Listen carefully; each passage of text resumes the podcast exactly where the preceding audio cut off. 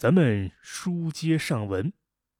上文书咱们说到，距离这个泥河东岸有一个万发镇，土地是肥沃，物产呢是丰富的很。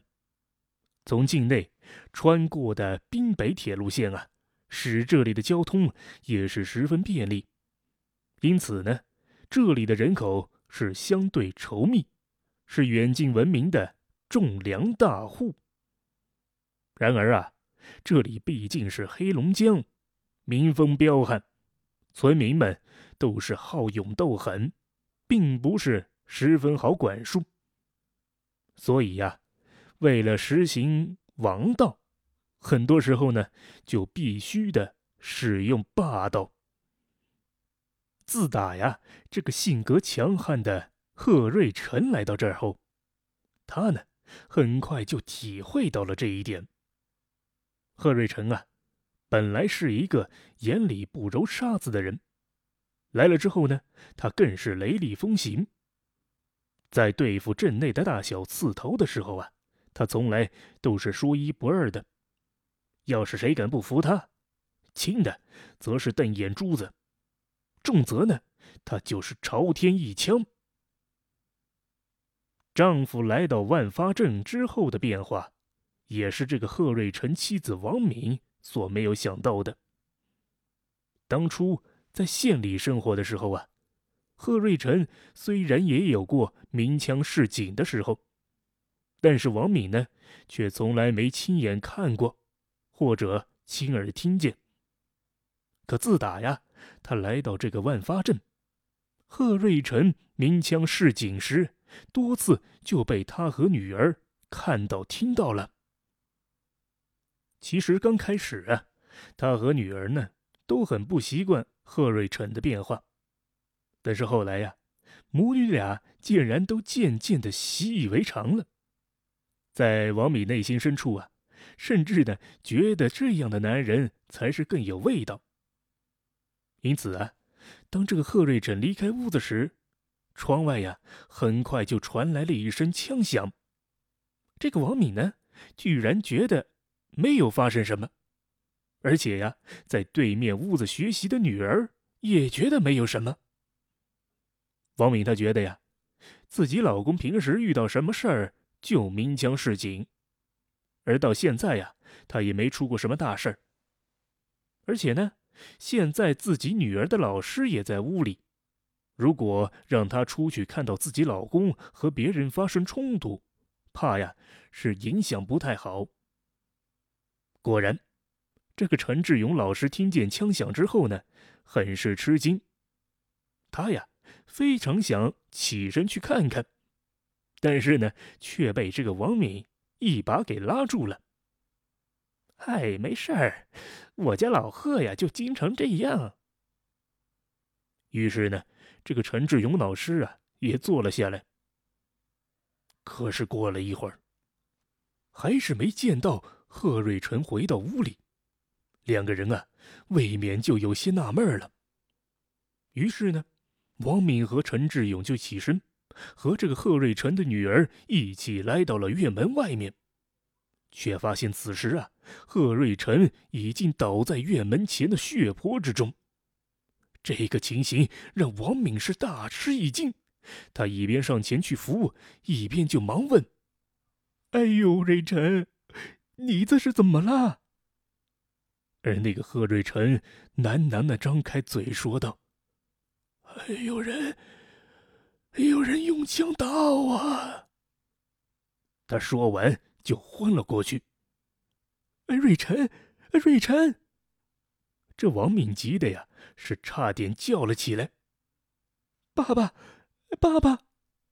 那贺瑞辰的女儿啊，也在一边哭着一边叫着：“哎，贺所长，贺所长！”陈志勇老师啊，也赶紧跑了过来，在旁边帮着呼叫。然而啊，这贺瑞辰却再也没有应声了。这时，住在这个贺家东院的是镇政府干部周树生。他一听到枪声和喊叫啊，连忙就从家中是急忙赶了过来。当下三人啊，慌忙的就把贺瑞成抬入了东屋。这时候，他们才发现，贺瑞成身上除了中了一枪以外呢，腰腹部也是被扎了四刀，血流如注。而贺瑞成家的西屋呢，有一个电话，王敏急忙跑过去往那派出所打电话，告知啊，贺瑞成被刺伤了。而这个时候啊，前来帮忙的周树生还没弄明白是怎么一回事以为呀，这个贺瑞成是寻了短见，急忙的就回到家里，告诉自己的孩子：“哎，小宝，西院里贺大爷自杀了，我我去看看啊。”他说罢，就反身来到了祝家。这个时候，王敏已经打完了电话，他回到东屋照顾起了贺瑞成。所以呀，周树生是径直的就跑到了西屋，他一把就抄起了电话，往那个县人民医院打去。而就在这时，一个蒙面人突然出现在了西屋的门口，他手起一枪，啪的一声就把这个正在打电话的周树生给击倒了。此时啊，那东屋的王敏和陈志勇以及贺瑞成的女儿，还正在照看贺瑞成的伤势。三个人听到枪声，那是一齐的赶了出来，正好与这个门面人是面对面。贺瑞成的女儿喊了一声：“妈，那个人有枪。”话音未落。这蒙面人的枪口就已经对准了冲在前面的陈志勇的胸口，随即他就扣动了扳机。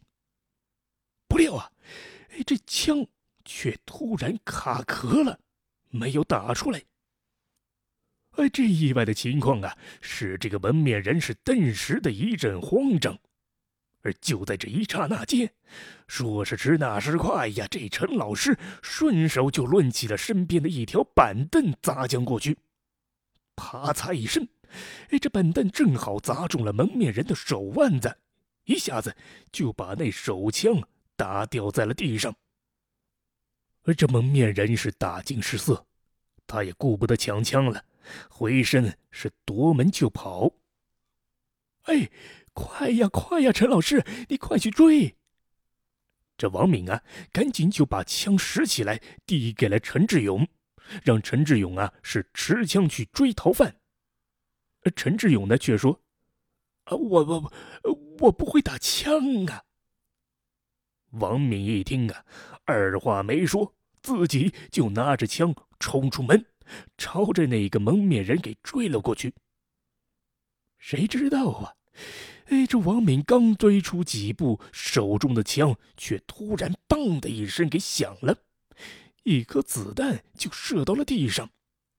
王敏这一下是给吓了一跳，他呀其实也不懂得什么枪支性能，也弄不清楚到底是怎么一回事也不明白为什么这枪会走火，所以呀，他也没敢再往前追赶了。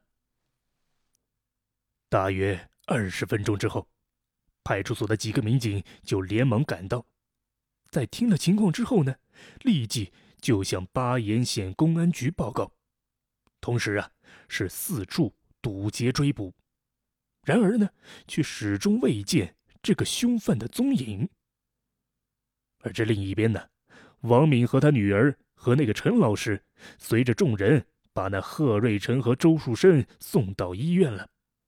而这个两个人呢，却都是奄奄一息。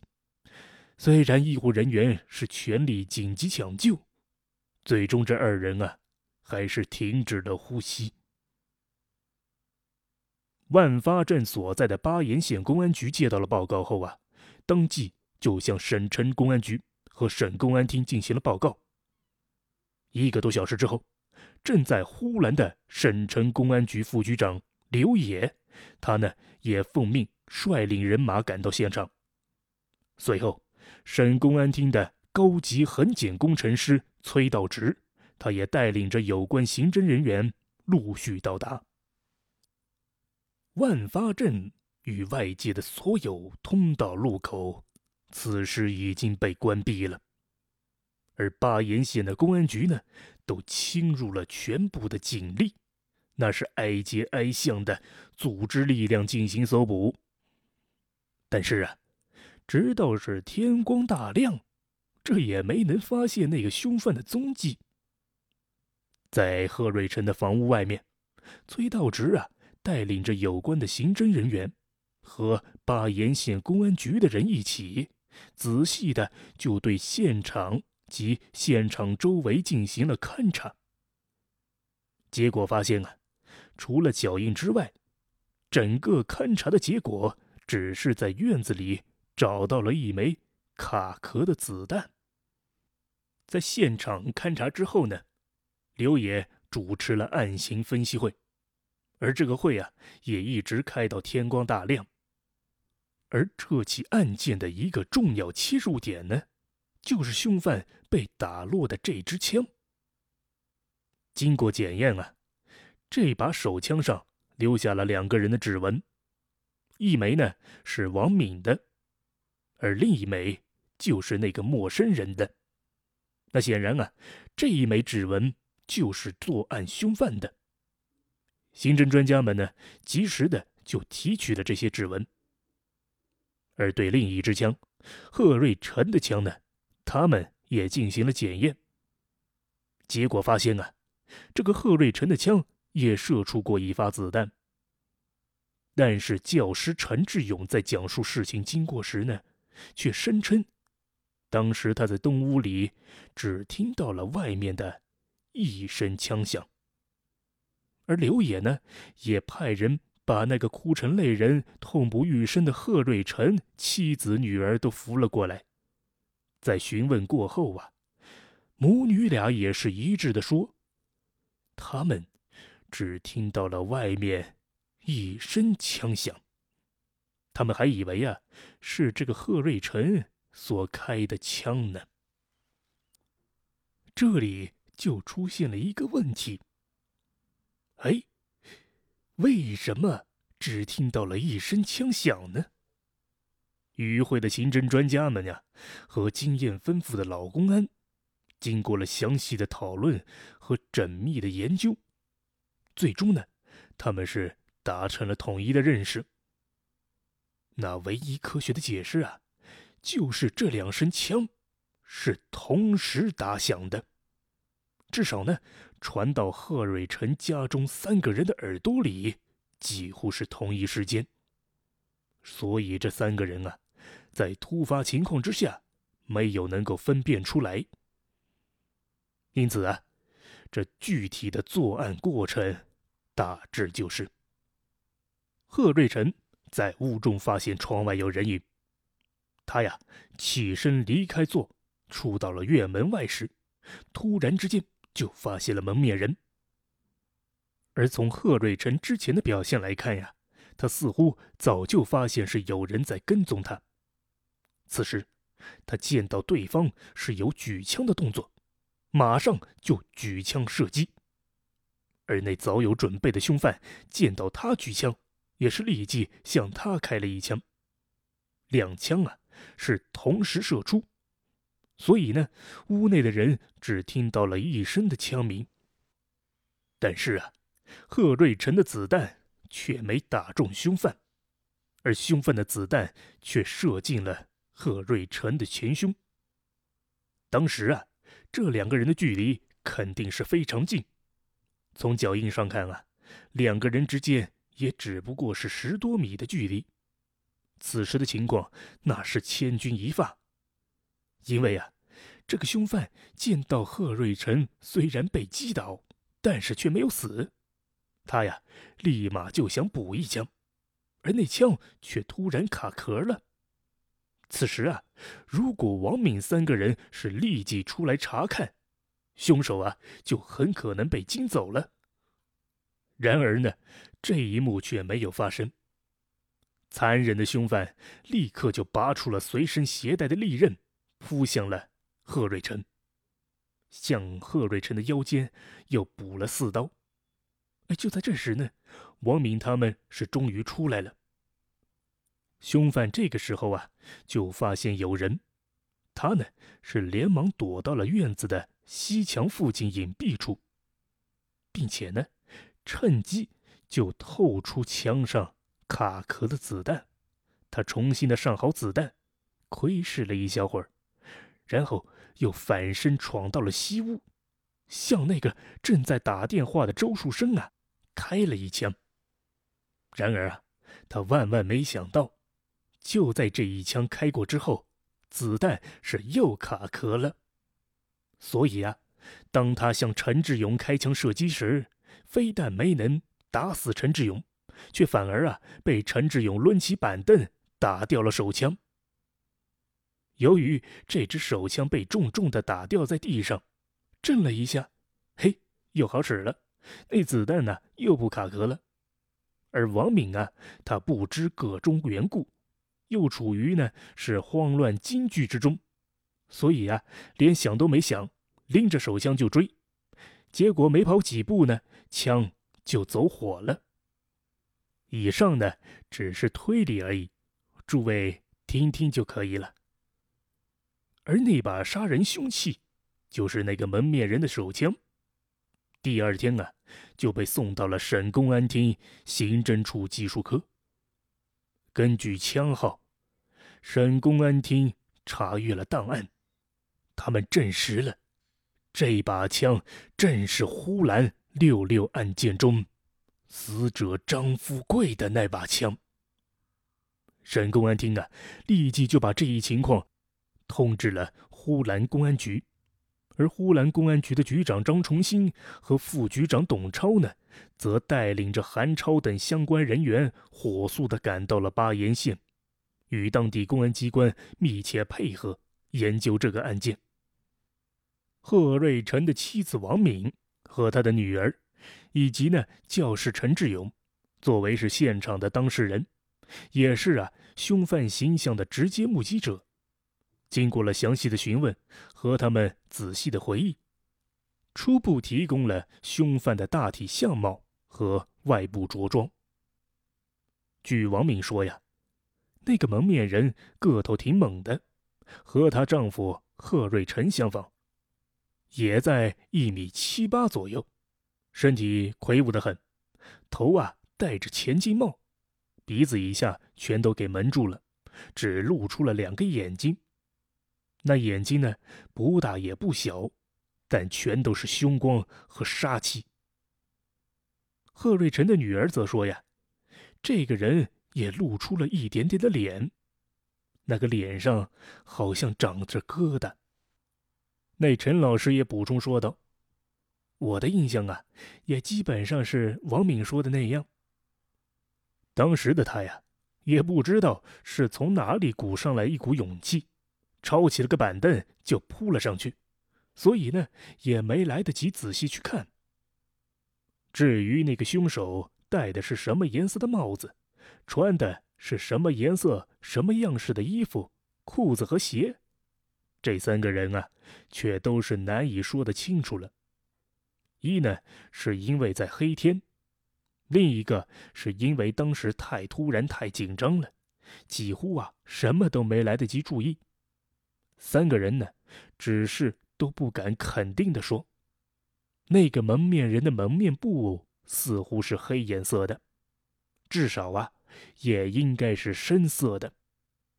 经过通盘的研究和联系，有多种迹象表明啊，六六案件和这个万发镇案件可以认定是由一人所为。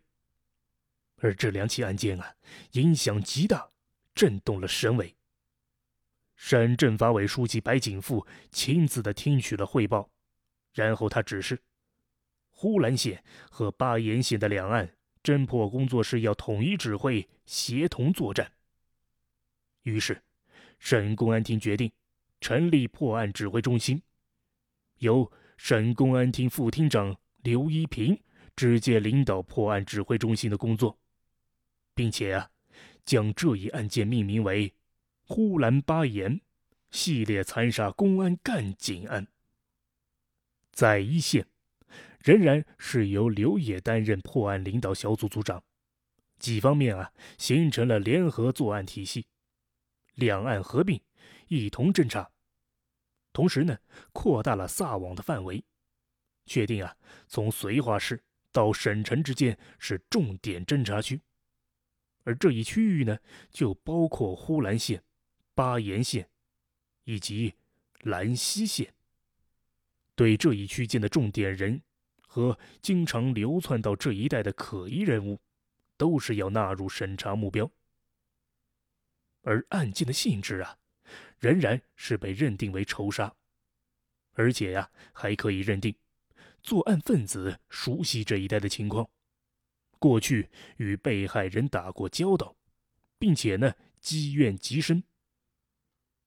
在研究到凶犯作案后的去向和行踪时啊。破案工作组分析了几种可能：一呢，就是这凶犯已经远离了本县或者本省，连夜之间啊，潜逃到了外地去了。当天夜晚，虽然公安干警很快就封锁了万发镇通往外地的各条通路，但是凶犯呢，很有可能在封锁之前就已经迅速逃离出去，或者呀，他根本就放弃了任何的大路小路。而是呢，钻入那漫无边际的庄稼地，先啊是逃到了外乡外县，而后呢就直接逃到省外去了。特别啊，是这个凶犯所持的枪支已经被打掉了，现在呀，这个凶犯手里已经没了枪，那他的威胁性就大大减少了。面对有枪，而且已经处在高度警惕的公安干警。这个凶犯啊，早已处于劣势，所以呢，这个凶犯逃往外地的可能性极大。而另一种啊，就是这个凶犯很可能是逃离了万发镇和巴彦县，但是呢，却没有逃远，他极有可能又流窜到了附近的县乡，他准备在伺机作案，就像啊，他从这个徐宝乡。流窜到了巴彦县的万发镇一样。还有一种可能，是这个凶犯作案之后呢，哪都没去，他就在本地隐藏了起来。那么这个凶犯呢，很有可能就是本地人，他有着很好的伪装，不容易被公安部门所侦查到。经过仔细的研究和周密的考虑。刘野呀，他代表破案领导小组最后决定：虽然第一种可能性，凶犯逃到外地去了，不能说是没有，甚至啊可能性比较大，但是呢，仍然是要立足于后两种可能，再进行下一步的破案工作。而这个陈志勇老师和被害干警家属啊，已经和凶犯是面对面的打过交道了。所以呀，要向群众公布那凶犯的体貌特征，广泛的发动群众，积极的去协助公安部门破案。刘野的决定啊，立马就得到了省公安厅破案指挥中心的批准，也得到了省委的肯定。政法委书记白景春在有关的干部会议上强调。各级党委和政府是一定要高度重视年内发生的这两起恶性案件，要加强对政法工作的领导，同时呢，要充分发挥群众，积极的去配合公安部门的工作，争取啊，要依靠群众实现早日破案。遵照省委指示啊，巴彦县的县委是深入的发动群众，号召人人关心案情。各个参与破案，举报各种可疑现象，提供各方面可能有关的线索，不放过任何的细枝末节。果然，这一系列的布置很快就出现了效果，而线索呢，也是终于出现了。